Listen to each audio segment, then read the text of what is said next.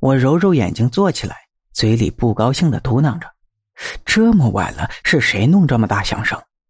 我慢慢下了床，推开门，走出教室，来到走廊上，顺着那个声音的方向仔细的寻找过去，却发现那声音竟然是从西头锁着门的那间教室里传出来的。我突然感觉心里有些发毛，那教室里明明就是空的，怎么会有桌子的响动声呢？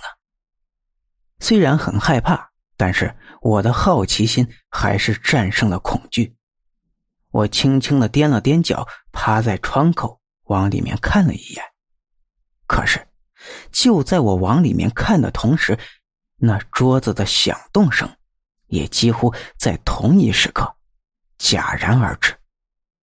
那屋子里空荡荡的，借着窗外路灯的光芒，只能隐约看见几张破旧不堪的烂桌椅。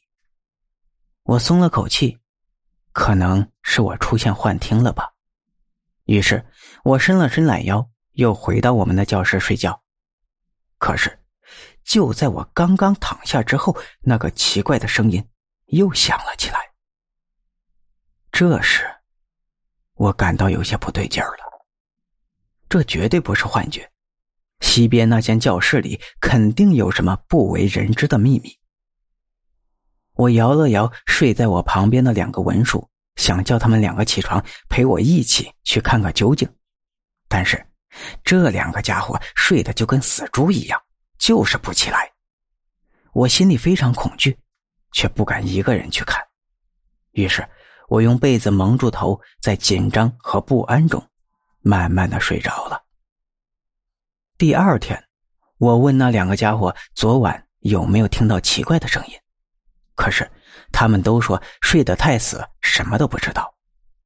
听了他们的话，我默不作声。一想到要在一间不正常的教室旁边睡将近一个月的时间，我就感觉毛骨悚然。那间教室里不知道藏着什么样的可怕东西，它会不会威胁到我们的安全呢？吃过早饭以后，连长告诉我一件事情：纠察队人手不够。导致学校这个临时营区的秩序有些混乱，军务参谋要向我们连借一个人当纠察。我身高一米八五，是连队的第一海拔，所以这个肥差就落在了我的头上。这可把我给高兴坏了。